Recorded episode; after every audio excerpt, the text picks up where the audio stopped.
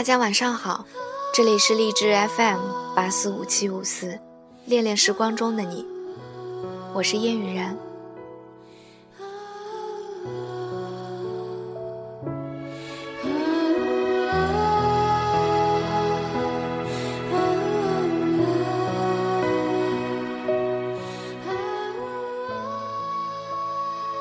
安静的坐在电脑旁。想起陪我一起走过某段时光的你们，突然觉得很多时候的转身，就再也没有回头。刚得知之前实习的公司，我的上司离职了。我本以为以他的领导能力和工作能力，肯定会在那个公司发光发热，然后大有一番作为。之前我来现在这个单位的时候，他还惋惜地告诉我说：“作为你的领导，我觉得挺意外的。其实你在这里可以学到很多东西。”现在他也辞职了，回到了家乡的一家公司。或许这辈子再和他见面的机会就微乎其微了。还有一个大学同学，毕业后一直留在北京。他迟迟不能决定是否回家，还是待在北京。然后我们就一直在北京的不同城区工作着，以为日子就这么平平淡淡的过下去了。突然有一天，他告诉我们说，他要走了，过完年就离开北京。我们都很震惊，觉得他不会离开我们，觉得我们还会在某个周末，大家一起约好出去玩儿。但现在他真的离开了。虽然说交通便利，但很多时候我们不会选择踏上那条陌生的路。我们总以为。大家都可以这么一直开心下去，一直这么走下去，从来不会去想，真的有分别的那一刻。昨晚和研究生同学看完话剧，他说，他今天刚离职，要离开北京了。听了这话，我竟一点也不意外。仿佛已经习惯了这样的离别，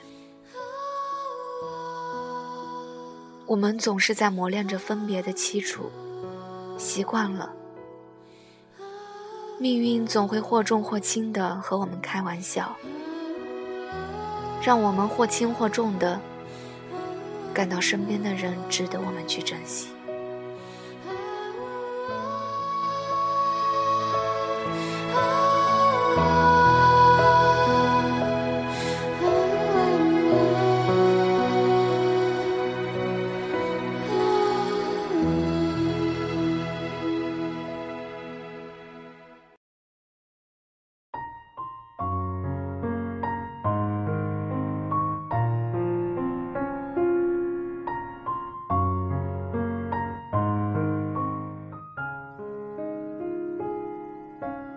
也许冬季是个感伤的季节，氛围都有点忧伤了。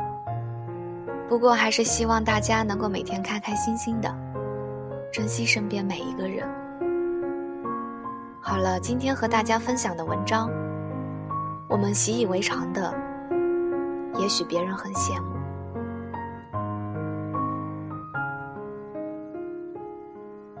一个周末和朋友聚会，大家谈天说地。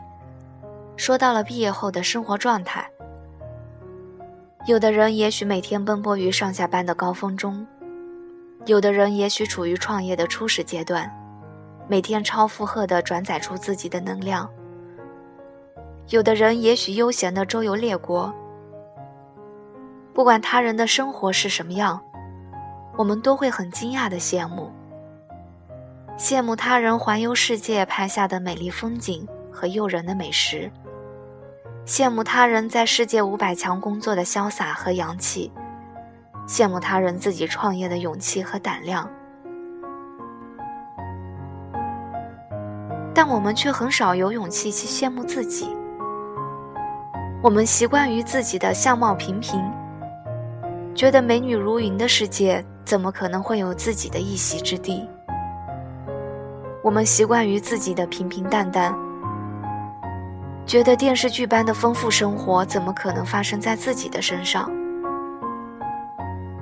我们习惯于一个人的艰辛。安慰自己说，即使一个人的时候，也要努力的生活。觉得没有人会在无助的黑夜伸出援助之手。你曾想过吗？当你觉得自己长相平凡的时候，有多少美女会羡慕你身边有一个对你百依百顺的男友？当你认为自己生活索然无味的时候，你知道有多少人？在喧嚣过后，羡慕你的平淡、简单。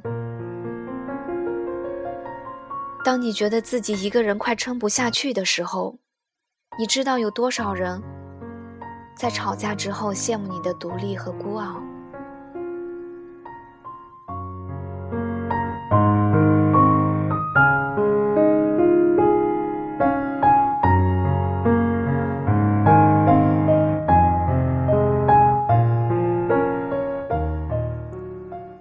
或许我们见过的世面还是太少，没有经历过患得患失和大喜大悲。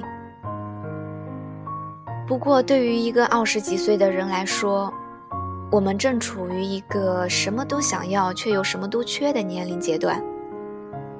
很多时候，我们知道一切都会好起来，什么都会有的，知道只要努力就好，但还是很难说服自己不去羡慕别人。不管是物质上的，还是精神上的，我们经常会幻想着自己有一天变成了我们羡慕的那个人。我们努力让自己能够过上自己规划的美好的未来。你知道你现在的样子，就是曾经的你规划的吗？我们可以问问自己：我为什么要羡慕别人？如果通过我的努力能够达到那个目标，我何必羡慕呢？如果到生命的末了也达不到那个目标，我何苦羡慕呢？知道了这两种结果，我们也许就可以洒脱一点。该努力的就努力，不能得到的也别强求。之前听过一个老伯伯讲他小时候的故事。那个时候，因为小时候家里的兄弟姐妹多，作为长子的他，自然经常被父母忽略。有一次快年三十了，母亲赶着给孩子们做新衣裳，但由于时间真的太紧，他的衣服不可能赶在过年前做完了。于是老伯伯就自己动手，学母亲如何裁剪布料，如何缝纫。终于在新年的钟声敲响的时候，给自己做了一件可以穿的新衣。很佩服这位老伯伯。如果当时他没有主动给自己做衣裳，看见自己的弟弟妹妹都可以穿新衣，该是怎样的羡慕？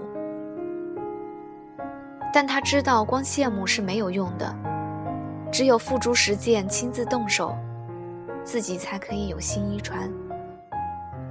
所以，与其羡慕，不如自己动手。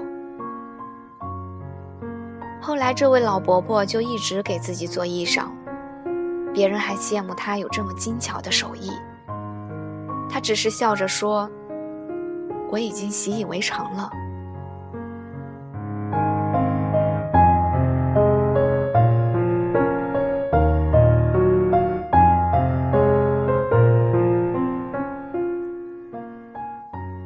我们要以自己习以为常的事情感到骄傲。当你认为每晚回家是习以为常的，有人会羡慕你，因为他们会在夜幕降临的时候寻找今晚的住宿。当你认为吃个小笼包是习以为常的，有人会羡慕你，因为他们总在为下一顿而担忧。你认为母亲总是叨叨你这叨叨你那的时候，有人会羡慕你，因为他们也许再也不会听见母亲的叨叨了。犹如你在桥上看风景，看风景的人在楼上看你，置身其中的时候，往往会看不清他本来的样子。与其羡慕，不如好好享受我们习以为常的吧。